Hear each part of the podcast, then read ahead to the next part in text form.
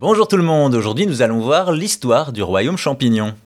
On a tous l'impression de connaître l'histoire de Mario et du royaume champignon, le plombier arrache la princesse des griffes de Bowser, etc. Mais au final, que savons-nous vraiment sur ce qui s'y passe avant? Eh bien sachez que la réponse se trouve dans un vieux guide officiel.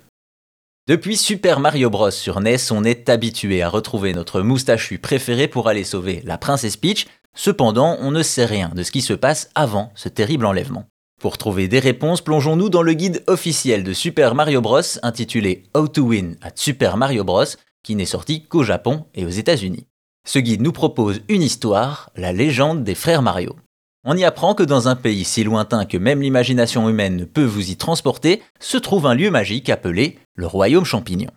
Un domaine où il y a toujours du beau temps, où la nourriture ne manque jamais, est gouverné par un souverain gentil et pacifique, le roi champignon et sa fille, la princesse Peach. Bref, un pays paisible où le peuple champignon peut vivre heureux, hélas, un jour de malheur, cette joie est interrompue. Pour cause, le tyrannique roi Bowser envahit le royaume champignon, aidé par une tribu de tortues maléfiques, les Koopas. Cette invasion cause une terrible guerre dans laquelle le peuple champignon défend fièrement son royaume, mais ne fait pas le poids face aux Koopas et la terrible magie noire de Bowser, avec laquelle il transforme tout le peuple champignon en pierres, briques et autres plantes.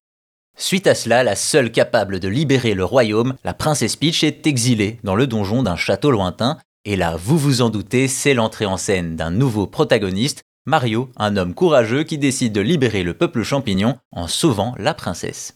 C'est ici que s'achève l'histoire alors que l'aventure ne fait que commencer pour Mario et le joueur. Aussi, même si cette légende a plus de 30 ans, elle est toujours présente en substance sur le site officiel de Nintendo qui confirme l'invasion du royaume champignon.